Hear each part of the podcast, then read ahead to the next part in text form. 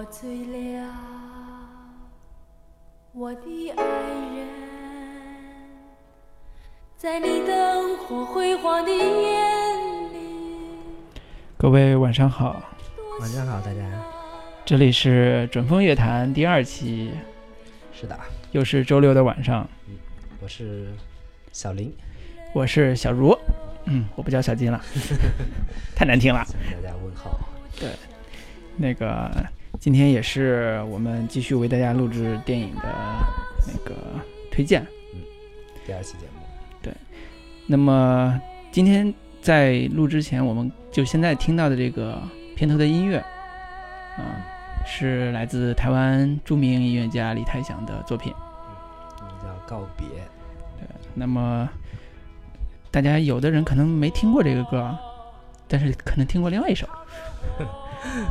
对，另外一首那个代表作《橄榄树》就是李泰祥的一首经典作品。对，哦，那我们今天为什么要放这么一首歌呢？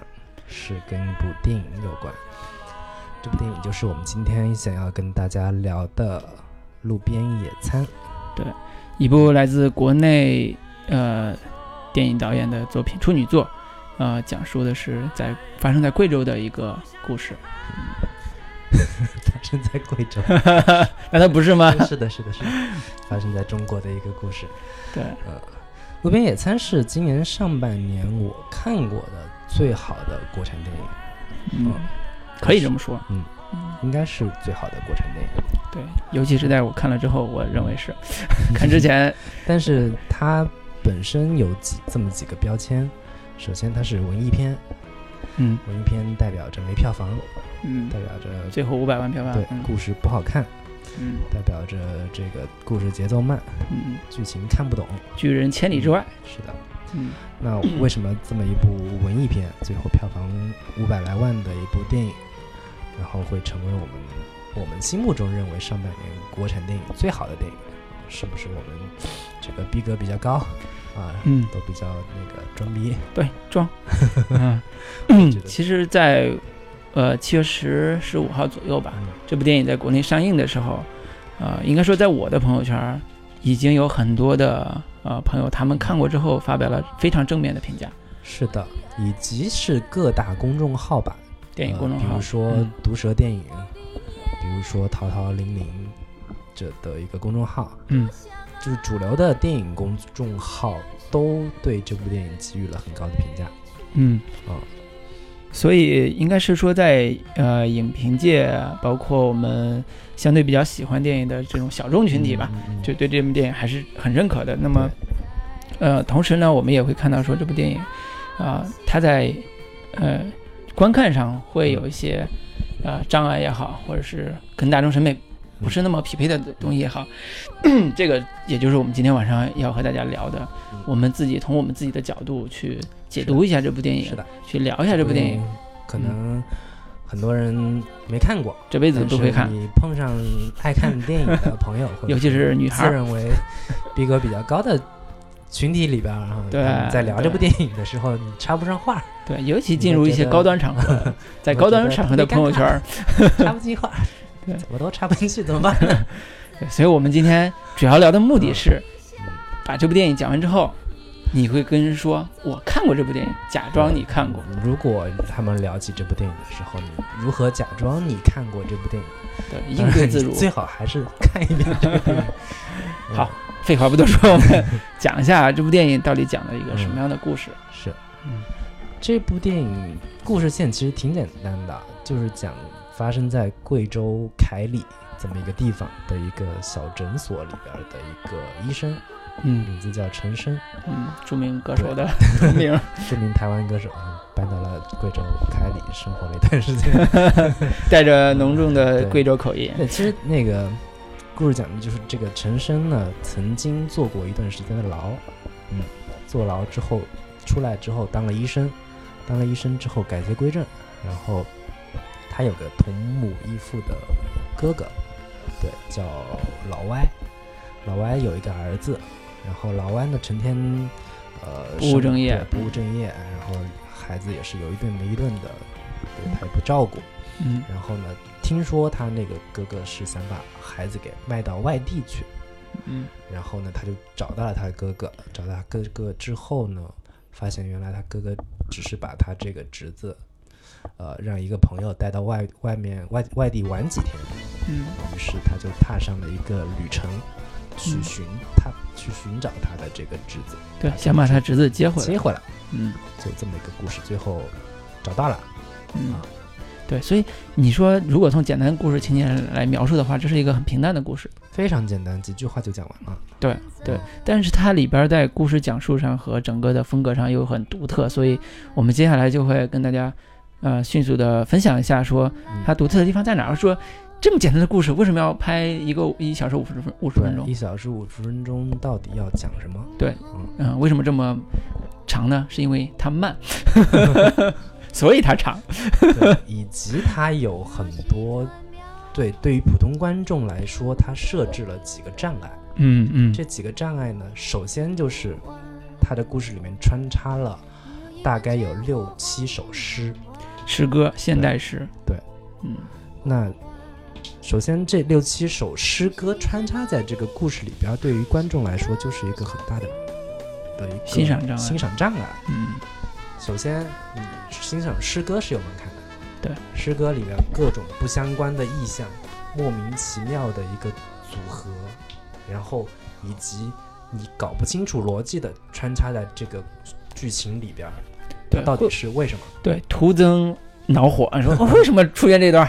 为什么又来这个是那个用贵州方言来念了一段诗，对吧？那我我是我是觉得说，我们可以把这个诗的呃文本嗯，跟大家去聊两句，这样的话，我们同时也分析一下说为什么这个诗嗯要出现在这个地方，为什么他要插这个诗？嗯对，这样的话，可能对于有些有些人来讲，那也许会有一些启发啊。我可以念一首，呃，在大概二十五分钟左右出现的一首诗啊，呃，诗是这样写的：没有了剃刀就封锁语言，没有了心脏却活了九年。这个诗是什么意思？这个诗其实是在讲述，呃，这个主人公陈升的梦，嗯他做梦的时候提到的一首诗。呃，如果看完这部电影，再回过头来看这首诗，那个寓意就非常明显了。没有了剃刀就封锁语言，没有了心脏却活了九年。其实明确的指出的是，他曾经因为坐牢坐了九年牢之后，啊、回到回到现在的生活里边，会发现那过去九年他失去了很多东西。那没有了心脏却活了九年，就代表了他当年那九年是怎么过来的。其实这都是都只是代表着你的一个理解的方式。对，那具体我们该怎么理解呢？其实未必有那么明确的标准答案。嗯，对，因为对于这种文艺电影来说，导演拍完之后，观众怎么理解就是自己的事了。对，这是我的理解。嗯，我们今天要说的是如何假装你看过这部电影呢。对首先第一步，你去把几首诗 稍微背一下。对当他们聊起来的时候，你就说，啊，那里面那几首诗我特别喜欢，其中有有一句特别好，对，好啊赞。嗯为为什么特别好呢？嗯，念一首里。面就 是说啊，为了寻找你，我搬进了鸟的眼睛，经常盯着路过的风，是不是很有诗意？是可以说一个女孩儿，嗯对，她可以放在任何情境里嗯去表达一种啊、失落的爱人呐、嗯，嗯，一种追追寻的心啊，嗯。追寻啊，嗯。它都可以无数有无数种的理解，你就嗯可以拿拿这些诗去装逼。对，嗯，对，所以呃，你像诗歌一旦被放到这个语境之中，被放到这个电影之中的时候，它的某些概念被明确的给提出来，然后又又把这个故事又融到、融到一起。所以说实话，我个人是觉得他的诗歌插入的量其实有点多，嗯，现在是六首左右。对，嗯其实是可以稍微减少几首的，因为你未必一定要需要通过这些诗歌去完成你的叙事上的呃补充表意功能嗯也好，或者是完成一种氛围的塑造。嗯我觉得其实是没有必要放那么多诗歌的，它嗯会造成观众理解上的一个障碍。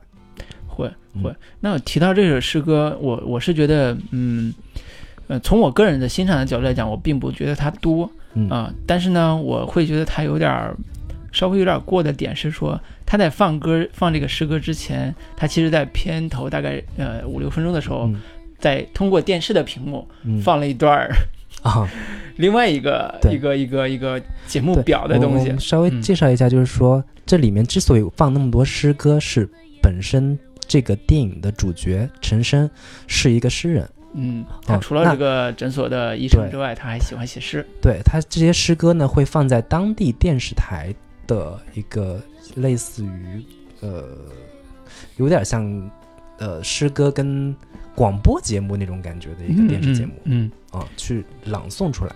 就是当地名人、当地小名人，对，啊。这写的诗上了电视台，就那种感觉。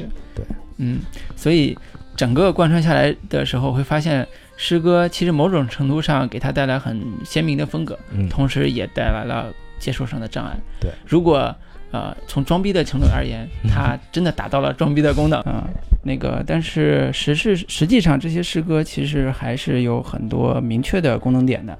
一方面，就像刚才讲那个逝去的九年这些，啊、这些明显的叙事点，它能够补充现在整个对这个主人公产生的一个啊、人生逻人生轨迹的一个梳理。那么另外呢，它有一些情感描绘，就比如说像刚才啊、林老师描描写的那个，它其实是对主人公或者是对旁人的一个情感的补充。是的，嗯、如果能欣赏到这个点的话，其实对整个故事会有一个特别丰富的理解。嗯，我觉得这些诗歌还有，呃，或者是其中几首诗歌吧，有另外一个功能，可能就是一个嗯时空转换的一个连接点。对嗯它我我印象比较深的是其中他的一个那个一个一个细节是这样，呃，陈升带着一群人去找曾经的一个一个仇家吧，算是，嗯，徐英，徐英在哪里？当时那个镜头就扫到了旁边一张桌子，红色的桌子，一根桌子上放了一个倒在那个桌面上的玻璃杯，对。然后上面雨雨雨点飘打着，嗯，然后这里诗歌就出现了。对，然后诗歌出现完之后，同样是这张桌子，又回到了，因为上一段是一个回忆的时空，对，啊、马上诗歌结束之后，又接到了现在当时现当下的一个时空，嗯。也就是说，诗它这些诗歌是带有一个时空连接的一个功能在里边的，对，除了一个抒情功能之外，对。对。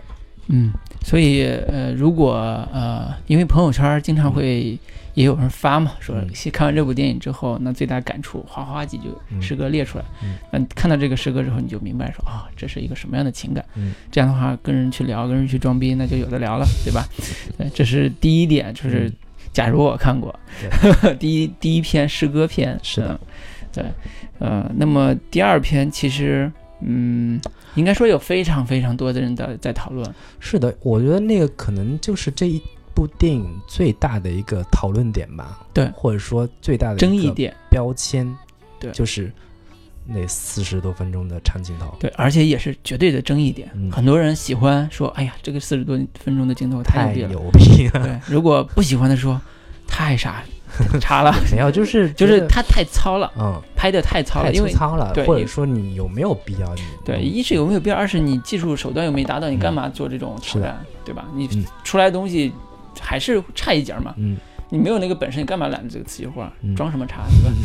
对对，所以评评论界啊，就是也有两派的意见对对。这个，嗯，所以嗯。就是我我我我之前看片子经常喜欢在 B 站上看嘛。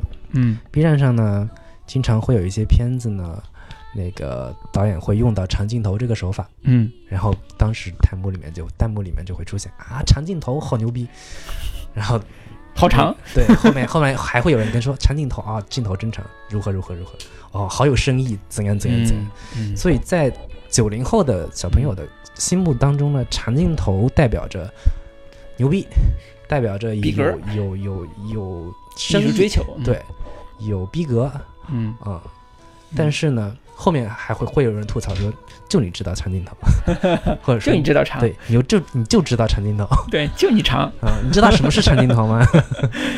对。嗯，你知道什么是长镜头吗？所以很多，所以其实很多观众未必说，呃，真的很了解说长镜头是个什么东西。对，嗯。就是呃，我们当然学过那个教科书上嗯。怎么描述长镜头了，但是从某种意义上来讲，长镜头就是像大家理解的那样，，就是长，长。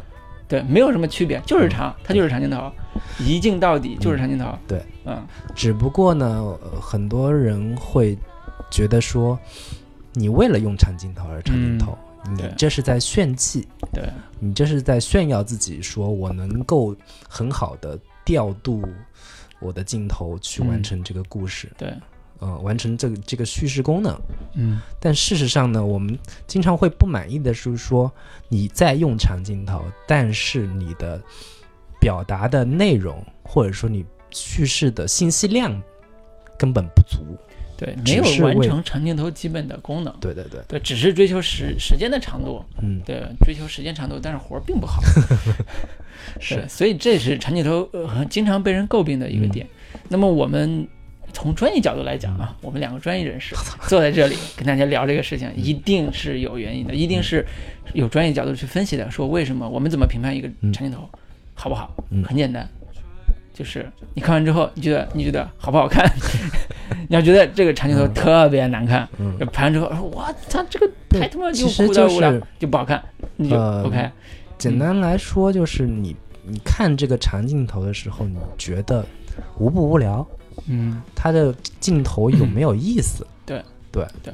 其实这个从感官上来讲是这样描述，如果是再专业一点，可以说是场面调度，嗯。因为整个的长镜头它必须要完成足够量的场面调度，才能完成它的叙事功能。嗯。如果说它仅仅是一个单镜头摆在那儿，它有一些人物在走动或者有一些嗯剧情在表演，那它的信息量是不是够？有的时候是够的，但有比如说侯孝贤，嗯。他的很多长镜头是够的，摆在那儿，对人物层次是够的。但是如果像呃另外一种就就不行。那么嗯从现在这个电影来讲，我觉得是够的。呃是，但是呢，它其实更多被诟病的，倒不是说它的信息量够不够，而是说嗯你这个完成的完成度够不够。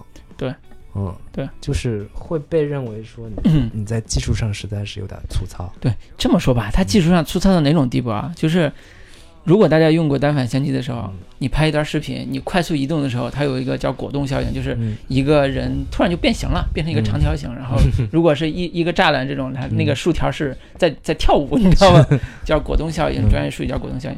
它那个上面果冻效应特别明显，嗯因为它用的是大广角，就是视野特别开阔的嗯一个广角，然后跟着人在一条公路上在这穿梭，嗯然后在摩托车上跟着摩托车穿梭，所以它背景是背景变化特别快。嗯当透视发生变化的时候，那个果冻效应特别特别明显。所以从技术上来讲，这部电影的技术是我觉得是不合格的，在四十分钟那个长镜头里边，它的技术是不合格的。嗯，但是，而且我看的时候特别出戏，哦。为就是因为对我来，说不存在这个问，题。就是因为它的技术太我我对技术，没有那么敏感，其实说实话，嗯嗯。我会就是一旦这个故事能让我吸进去之后，嗯，我是没有那么在意嗯。其他的，你在技术上完成度有够不够，对，或者是你其他画面上够不够嗯。精致粗糙，这些对我来说都不是问题。对，那那是你的审美嘛。嗯是的，是的，是的。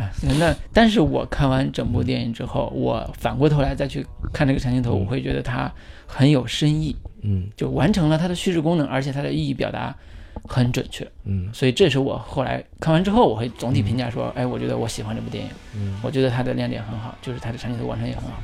那么它的深意到底是什么？呃，我们简单说一下这个长镜头是从什么时候开始？嗯就是从故事主角儿离开凯里，去打算要去到镇远这个地方。嗯。开始，就是他从凯里坐火车，坐火嗯车到一个中间地点叫当麦，嗯，叫当麦这个地方。放荡的荡，对。麦子的麦。对，当麦这个地方是连接凯里跟镇远的一个中间地带，嗯，一个呃，应该是小站？对，小站吧。嗯从这里开始，然后主角去搭乘一辆小摩托，对，对。穿梭在这个呃贵州的山区的公路上，嗯。绵延的公路上有着雾啊，有着田野的风景啊，嗯然后一个男孩载着他驶向了一个目的地，嗯。那么整个的过程又是缓慢的、悠长的啊。然后其实如果你不知道这个之前有长镜头的话，嗯你会崩溃的，因为节奏很慢，然后它的 行驶过程中呢，呃，遇到的人又是各种各样的人，你不知道他到底在干嘛。呃，首先对我来说，其实从这个从这个长镜头开始，我才觉得这个故事好看起来了。嗯嗯，是为什么呢？因为当时那个前面他铺垫了大概有四十来分钟，嗯这个故事，他终于开始离开那个地方了。嗯他离开那个地方，整个镜头的运动起来了。嗯首先，这个运动起来让我觉得这个故事的风格开始发生改变了。嗯发生改变之后呢，因为这个呃骑摩摩托车在那种路上奔驰的感觉，首先是让我想到了侯孝贤电影南国啊再见南国，再见南国里边频繁出现，我觉得这个是非常具有一个少年对对吧，骑着摩托车，非常具有抒情感的一些镜头和嗯感觉。伊能静对吧？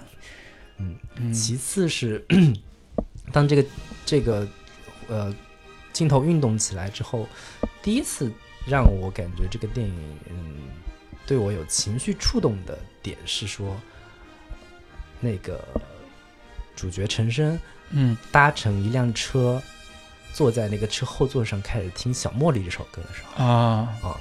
就是你会突然因为一首小茉莉就莫名的我瞬间就哎。哎这个男人喜欢，他当时问问问说，你们是那个车上有个有个乐队嘛？有个就问乡村摇滚，对，金属你们是搞什么的？他说我们是搞流行音乐的。他就嗯问他问那个大叔说你平常听什么歌呀？啊，我听儿歌比较多，当时就笑喷了。为什么一个大叔喜欢听儿歌？然后开始就《小茉莉》这首歌就想起来了，对，而且这种而且响了很就是很长，就基本上放完这首歌对啊，啊。当时我我我第一个情绪起伏点嗯，就摆在这里。就是在整个平淡的这个路途中有一抹亮色，突然就引入眼帘。对啊，那么我觉得为了增加这增加这种感受，我们可以跟大家放首下《小茉莉》这小茉莉这首歌，感受一下这抹亮色到底有多亮。它它是一首台湾大概七八十年代、八九十年代的一首民谣吧。对，嗯，嗯，我们来听的这首是来自包美胜的一个版本。好的，这首《小茉莉》。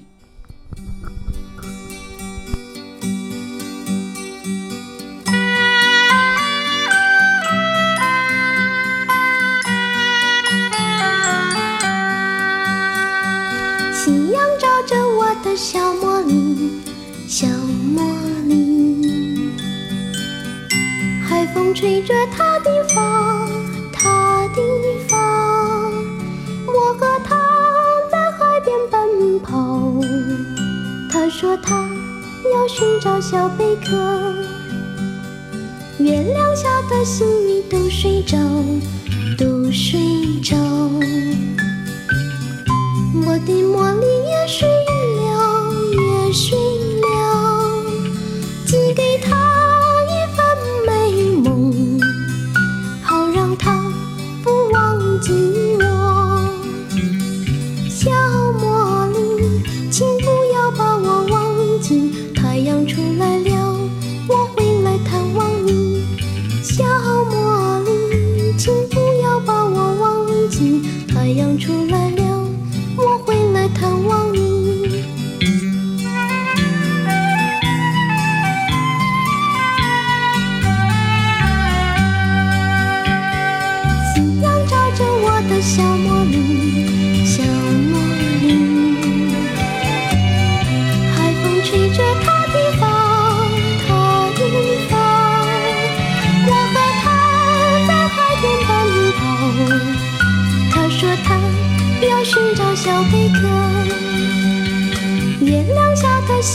都睡着，都睡着。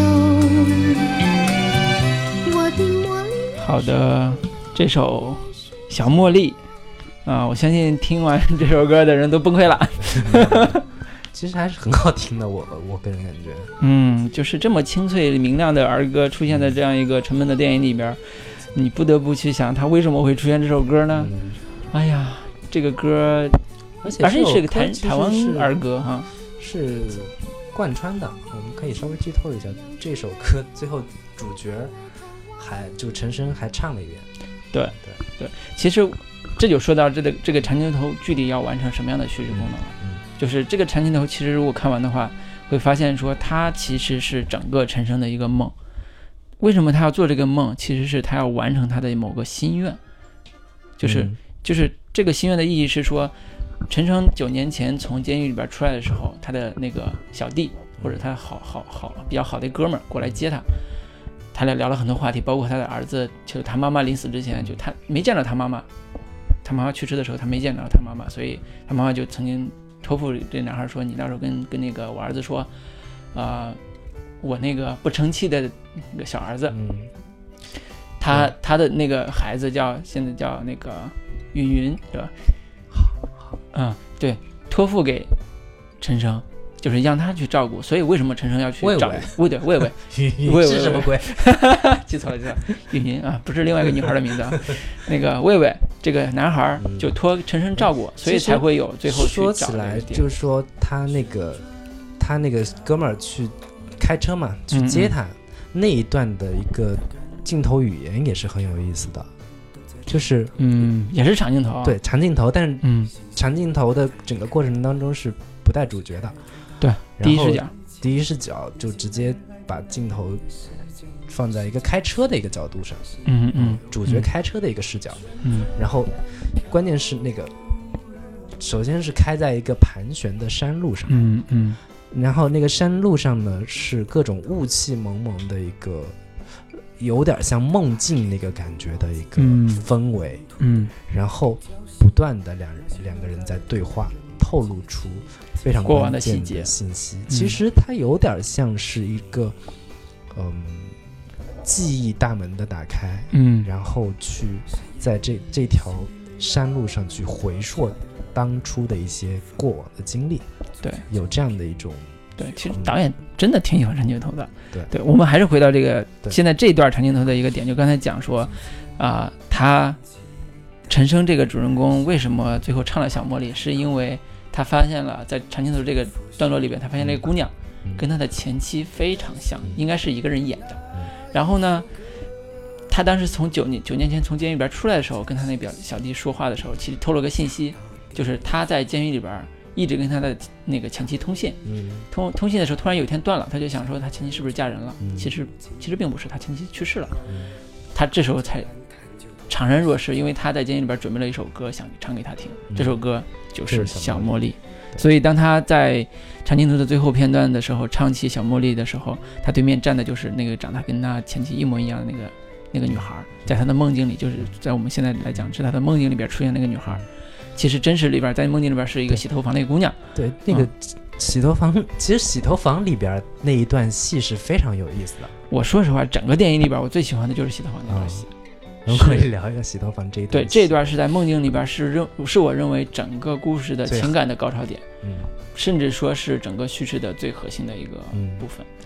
就是我我我我我估计第一遍看这个这个戏的观众，对于那段戏都会觉得有点儿怪怪的。怪怪的。嗯，他去洗头发干什么？嗯，尤其是当时他光着上身在那儿补，就旁边有个姑娘在他补纽扣的时候，他忽然，跑出去了。对，突然扭头看着那姑娘，然后迅速的从里边捞件衣服。那件衣服是那个老太太让他带的那件花衬衫，嗯，那个花衬衫他竟然就穿到身上去对，了。那个老太太当年嗯情人送给她的花衬衫，嗯，这个这个观众会觉得很奇怪，为什么这哥们儿开始那么不靠谱了？就别人托付给你的东西，你就拿去穿了，尤其是看见一个姑娘就穿上衣服，立马就追过去了，这个简直是无耻。洗头房里面去之后，那两个人的一个互动是非常，就他们的对话跟嗯，互动是非常有意思的。非常精彩，是我真的是呃，我很感动的一个片段。整个故事里边，我其实最感动的是这个片段。你的感动点是在于，感动点点其实有一个很重要的点，是一个中年男人的自白。是的，他嗯他而且他自白的是，我有一个朋友，对，自白的点是先说嗯我有一个朋友，对我有一个朋友，呃，他坐了九年牢，嗯，嗯，一直担心他妻子离开他，嗯。但是他妻子其实是去世了，他心里边有个心愿，啪啪啪啪开始讲。你想，一个糙老爷们儿在洗头房莫名，其妙跟一个第一次见面的人开始聊自己最隐秘的往事，对最隐秘的情感，对，嗯，然后聊他的死去的妻子，对。然后聊他死去妻子的时候呢，他就讲说，我那个妻子当年说她想看海，对。啊，然 后然后主角就讲起来说他在那个监狱里边的时候，那个是个汞矿，就是水银，嗯嗯，水银的那个矿里边呢，嗯，重金属超标会会那个那个那个水水看起来是蓝色的，嗯。好像一片大。海。然后那个女主特别莫名其妙的提了一句说，会不会有海豚？两个不靠谱的人，然后 然后当时嗯。两个人就聊起来说，聊到了就开始聊海豚，说嗯。看到海豚会是一个什么感觉？对嗯。我其实你，我其实有一个特别大的感触是说，他在讲说我有个朋友的故事的时候，他其实那个讲述讲述方式是特别真挚而动人的。他讲他他的描述是这样的：说我有一个朋友，这是我一个朋友的故事，啊、他呢当时家里嗯没多少钱，他们住在一个他有个妻子，他和他妻子住在一个呃呃住在一个住在家里，家的旁边是一个瀑布，对，然后瀑布声音很大。在家只跳舞，所以只能跳舞不说话。对，这是一个因为他们很说说话也听不到。对很独特的这个概念。然后呢，他接着又说其，实是一种很浪漫的一个对，对，那个描述。对那个呃，在故事的前边，他的家里其实有个描述，就是他的家有一个呃，现在叫迪，呃你以前叫迪斯科灯的那个那个东西，就是会转的一个球球，就有着反光的各种反光的小镜子。那个是早年迪斯科舞厅里边必备的一个一个一个一个灯，这是他第一次去去到嗯那个慧伟家里对看到的东西。对，然后他就继续讲说啊，他女朋友生了大病，他为了给他女朋友给他女朋友看病，所以他去帮着他的老大去做了一个事儿，就是还就是还债，所以他才一干成严打，被判了九年刑。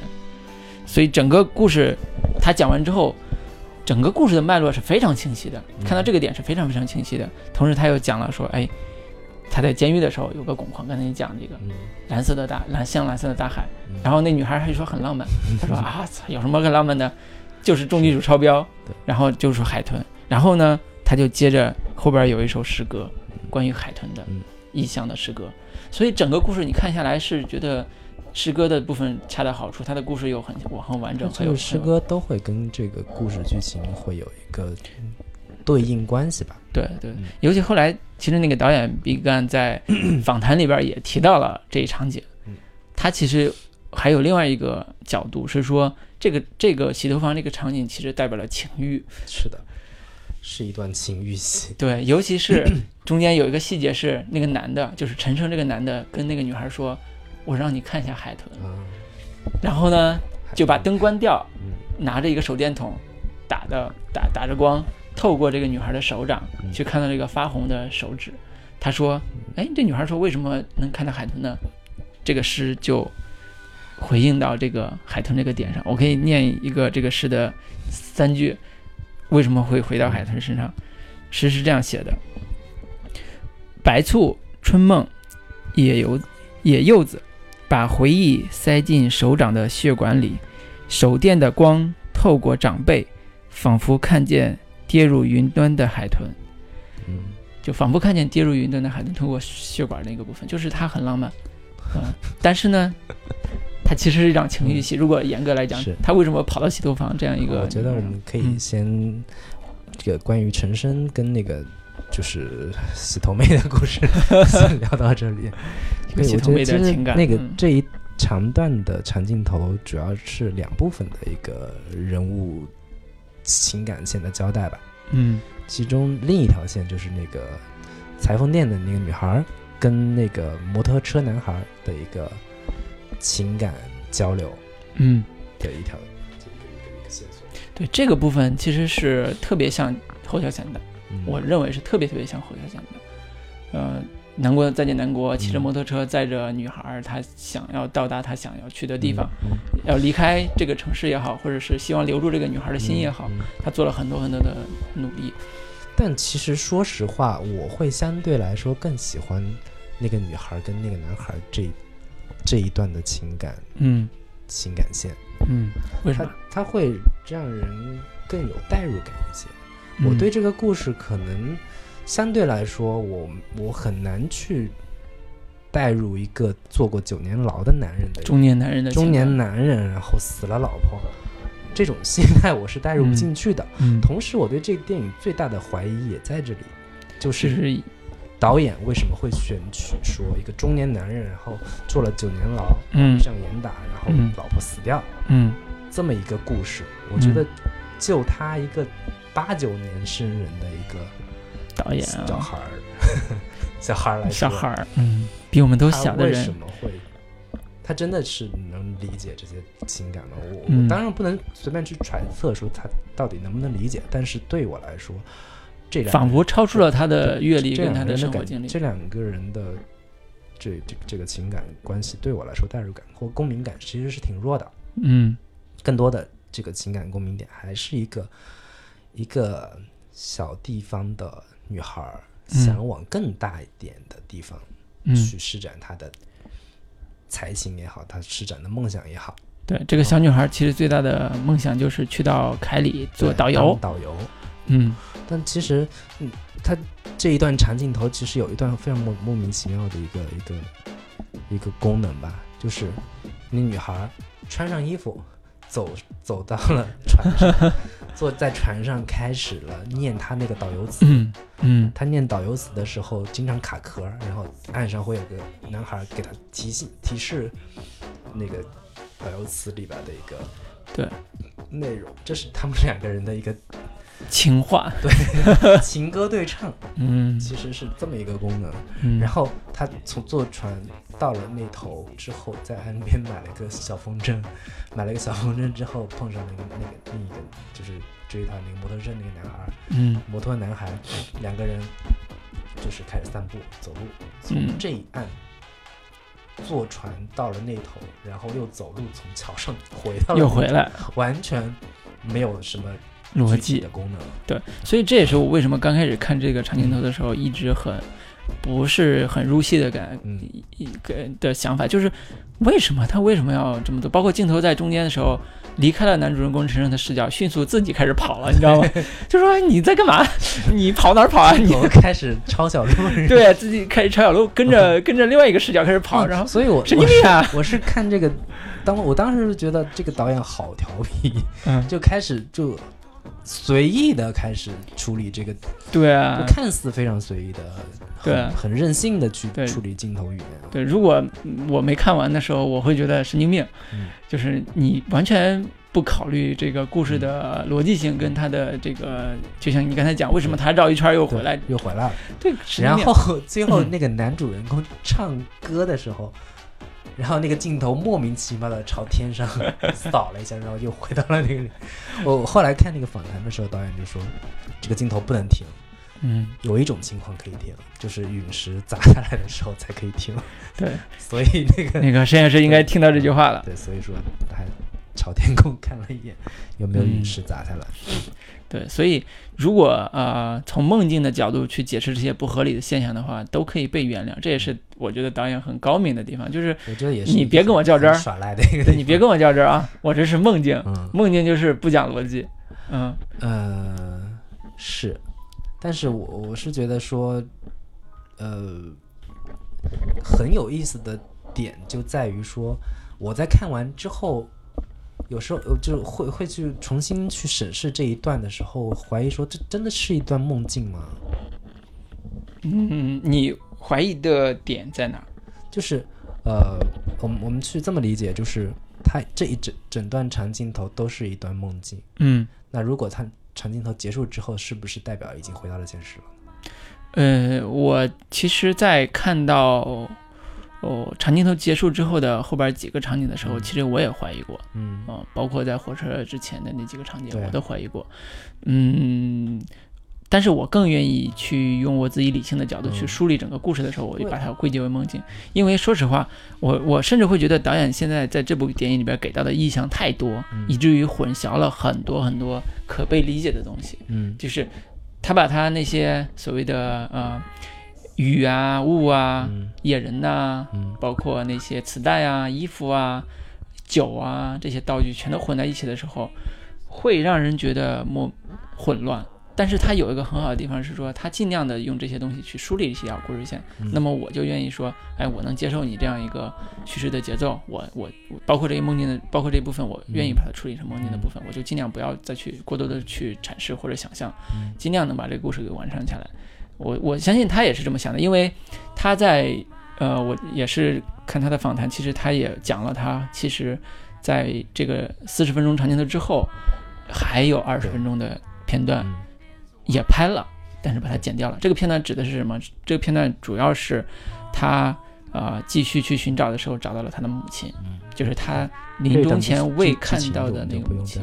再再复述了，对对，所以他剪掉之后，会造成一些理解上的对，就是困难，但是理解困难导演嗯。也自己觉得也是说，这个情绪到这里已经够了，对，没有必要再再去给他加东西，会嗯。显得有点不断的有高潮。嗯，对，所以从某种程度上来讲，他自己也说这个电影在文本上是有、嗯是有缺憾的，就是他没有完成一个完整的故事讲述，嗯。呃，但是从我们整个观影的角度来讲，呃，它的完成度还可以，嗯我觉得还是挺高的。对，至少在情绪上成功的把我给调动调动到一个高潮点了。嗯嗯，所以整个是吧？这种电影就是我之前嗯聊过了，说一部电影我看完之后浑身都是暖流。湿了，我当时看真的是在电影，这电影其实非常适合在电影院看。说实话，嗯，被包围，它会有一种，因为电影院的空间是天然有一个梦境感，嗯。就是你在一个黑暗的空间里边，嗯。只有一处是亮的。嗯。你在这个亮的空间里边，你去尽情的去做梦嗯。也好，尽情的把自己带入沉浸其中也好。嗯。我当时看完这个整个电影也是久久的瘫在一个电影院的椅背上，高潮过后总是看着字幕疲惫感一，点一点的浮浮现出来，从头嗯。到尾把字幕全部看完之后，才依依不舍的离开了。对，尤其是看到字幕之后，发现字幕的后边有好几首伍佰老师的歌。对，这个长镜头里边也有好多伍佰的歌，尤其是他们在洗头房那一段其实背景音乐就是伍佰的那首啊、呃突然的自我。对对对 对，对，这电影里边也出现了大量的台湾流行音乐的一个符号。嗯，嗯甚至好多台湾的观众就会问导演说。呃，为什么你的电影整个电影现在这个电影里边全部都是台湾的音乐？嗯，伍佰的歌、李泰祥的歌、小茉莉这些都新鸳鸯蝴蝶梦、新鸳鸯蝴蝶梦，嗯，伤心太平洋伤心太平洋。等等等等，嗯不然要不要听一下伤心太平洋？我觉得在我们这么逼格这么高的节目里边听《伤心太平洋》，是不是那来一首伍佰的歌。伍佰老师的歌还是可以的？这个其实他也是为什么有伍佰老师的歌，他他也是说啊、在他年轻的时候，十十十几岁的时候，嗯在贵州这样一个小地方，伍佰港台歌是最多的，伍佰的歌也是当时最火的，嗯所以其实，在某种程度上也是他个人成长经历的一个其实部分。很多现在观众会觉得有点莫名其妙，说你一个内地电影放那么多台湾电影，呃不台湾音乐的流行元素在里边，而且这些台湾音乐带有明显的台客风格，你知道吗？嗯就是一个伍佰，就是陈升本身主角嗯叫陈升，然后又是伍佰的歌，嗯还有各种的，就非常非常的，就是你一听就是那个脑子里面浮现的是穿南国风花衬衫，你知道吗？穿南国着夹脚拖鞋，对，戴个墨镜那种感觉。甚至那个好多人就说台湾台湾人这个台湾南部跟贵州这个地理差好远啊。其实是有某种相通性的，就是除了我除了像南方这种嗯山地的这种感觉之外，其实很少有。其实那个刚才说呢，就是啊、那个男主陈升，嗯，好多台湾的人就会说长得特别像侯孝贤，你知道吗？是有点像他那个，你看那个海报那个剪影，嗯你你如果两个人不注意的话，真的会把他误嗯认为是侯孝贤。会有一点，嗯，不然呢，我们先来一首伍佰的歌啊，突然的自我，要确定吗？放这首，不要啊。嗯、这个歌放完之后，我们整个然后我我觉得我们可以来一首《爱你一万年》。哎，其实我还是挺喜欢。爱你一万年，我还挺喜欢的，嗯，但是这首歌在里边出现了吗？没有，我只是想听。你想怎样？嗯，来啊。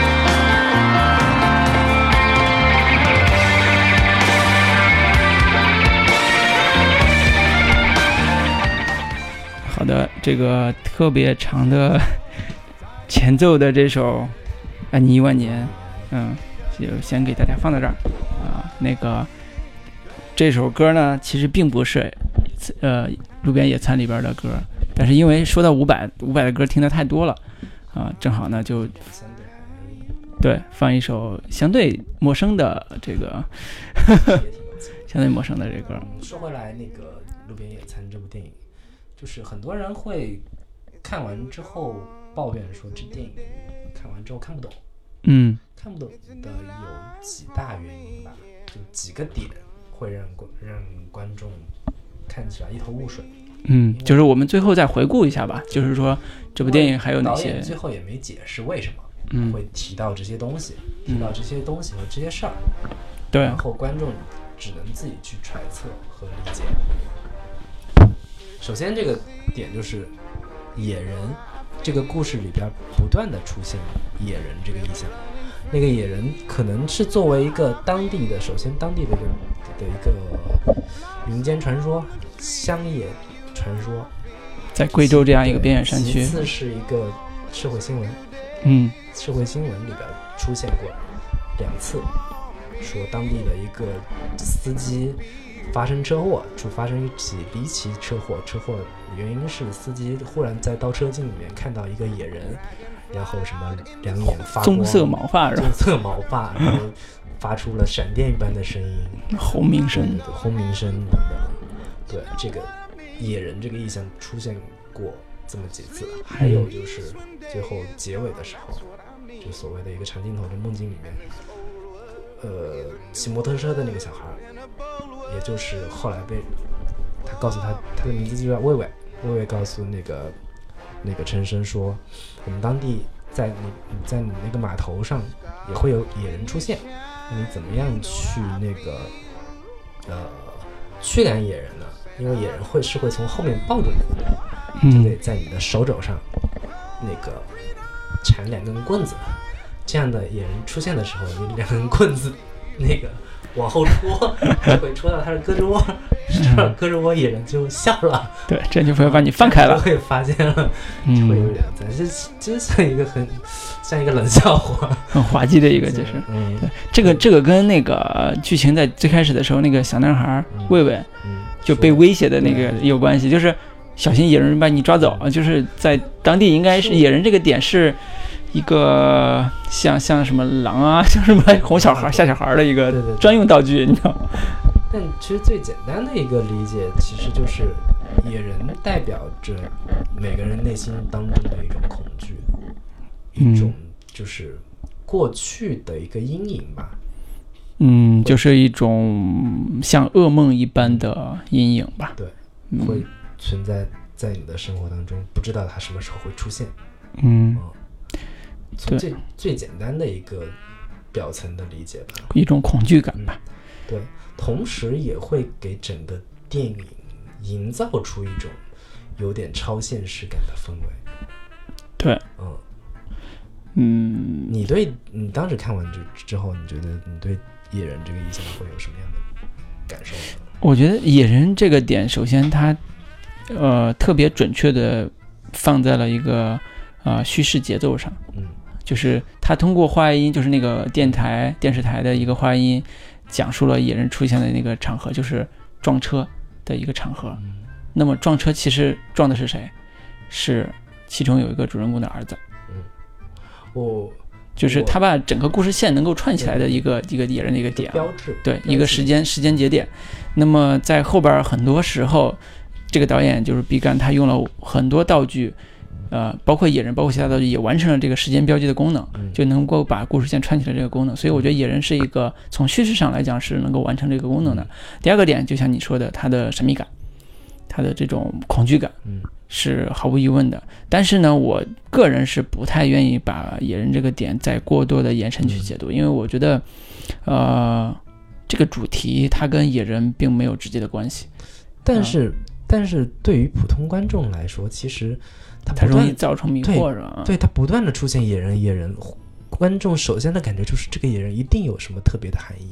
嗯，你不把这个含义我明白透了，我就觉得这电影我没看懂。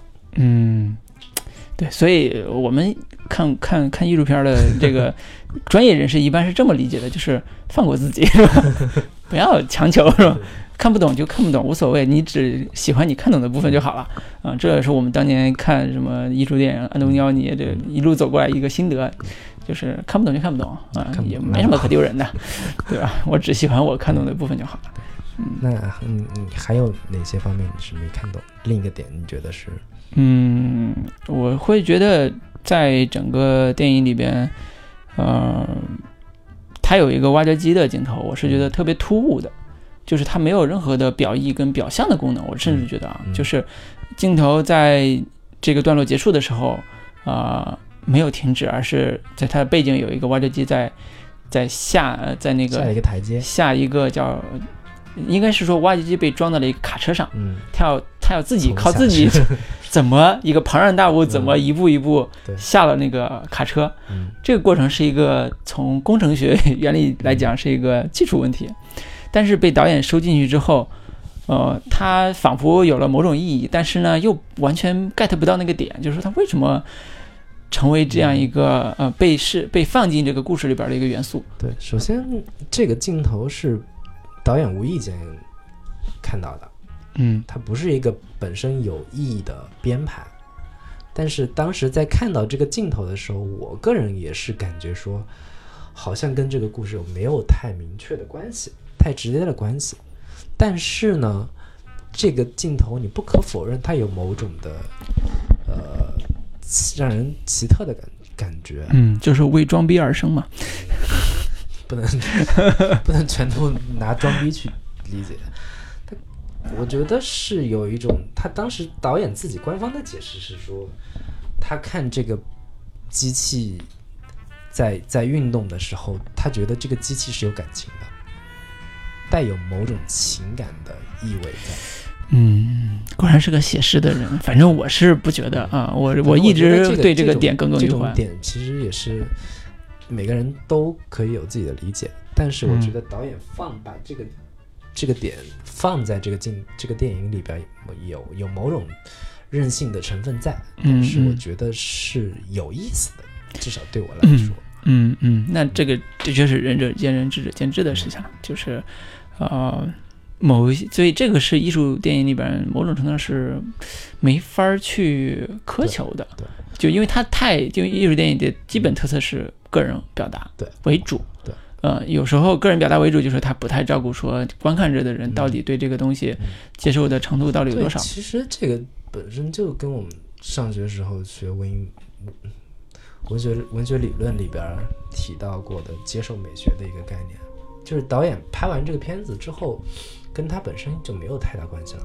你可以出来说我对这个东西我当时是怎么想的，嗯，但是观众每个人都可以有自己的理解。对，就是接受上来讲，它有一个误读的空间嘛，嗯就是你自己想，你看到什么就是什么，你自己认为什么它就是什么。所以我们今天 说我们是白说。对我们聊完之后，对，你那个其实你可以有自己，我们说的说的全部可能都是错的。对我们今天聊到最后的总结陈词就是，以上所有的解读嗯。全是谎言，有可能是谎言，对，全是扯淡，嗯。所以不要当真，不要相信，反正你这听这集是白听了，嗯坚持到最后，并然而并没有什么卵用，嗯、那个，呃，因为我们也是，嗯、其实是从内心里边儿特别愿意推荐这部电影的，所以才会跟大家聊这么多。也许中间有很多很枯燥的地方，但是没关系啊、我知道 没关系。能听到最后已经是 已经是对我们莫大的肯定了啊。那个有人听到最后的，我对对，所以我们要不要报个彩蛋啥的？报什么彩蛋？嗯，没有彩蛋。对，嗯，就是我们现在呃，因因为已经到了晚上十二点啊、录的是稍微有点晚，一不小心就十二点了。对我们都是夜猫子。那录到现在呢，我们也总体上把这部电影的看点的部分和我们自己的喜欢和呃有有问题的部分也统一阐述了一下。如果有机会，其实这电影的解读空间还是很大的。对，有很多值得去回味的，都还没有聊到，非常多。应该是说我们回味的东西很多，就是顶多是也就聊了百分之二三十吧。对百分之二三十。嗯，那么那我觉得，我觉得如果我们这期节目成功吊起了你的兴趣，说这是一部什么样的电影，然而并没有我。想去，我想去看一下，哪怕有这样的一个性质和念头，我觉得这这期节目就算成功了。足够了，足够了。嗯，然而并没有，应该说是抒发了我们自己多呃多年以来对对这这一类电影的一个喜好的一个一个一个表达方式吧。啊，就是我们希望有更多的人去看这样一部电影，哪怕是说你现在知道你不想看没关系，五年之后等你步入中年，回味起来说，也许有一个中年的故事能就是这能有这种回味的。电影给你带来的快感，是商业电影没有办法给予的。对，它所让你产生那种满足感的一个强度，也是商业电影所无法给予的。对，它是一个一个有呈现爆炸级的一个，当你一旦真的进入并且去领会了之后，它给你的一个快感是无穷无尽的。对，就是从某种意义的角某某种角度来说，你不用再去迷恋那些大导演了。啊、有些小导演他拍出来的片子也是足够美妙的。当然，就是毕赣这个导演，我相信他以后还是会拍出更多、更好、更有意思的一个电影。对哦对，尤其这几年，其实踊跃踊跃出大量的像他这样一个年轻的导演的作品。只看他一部电影的话，貌似不太能给他一个特别客观公正的一个一个评价。嗯，我相信他后面的作品还是能够保持在一定的水准之上。对，对尤其他在呃对于故事的探索呀，对于人物的探索上面，呃，有一些独到之处，嗯所以我们可以继续期待他的作品。当然，如果有新的作品之后，我们看了的确值得推荐，那就推荐；如果不推荐，我们就骂他？嗯，很有可能后面扑街了。嗯，好的，那我们现在用一首歌来结束今天的节目。嗯，既然主角名字叫陈升，我们就带来一首陈升的歌吧。我们这个混搭好吗？请问？嗯，那好的，我们现在准备一首。二十岁的眼泪。哎呀妈呀，太应景了！各位，那就晚安。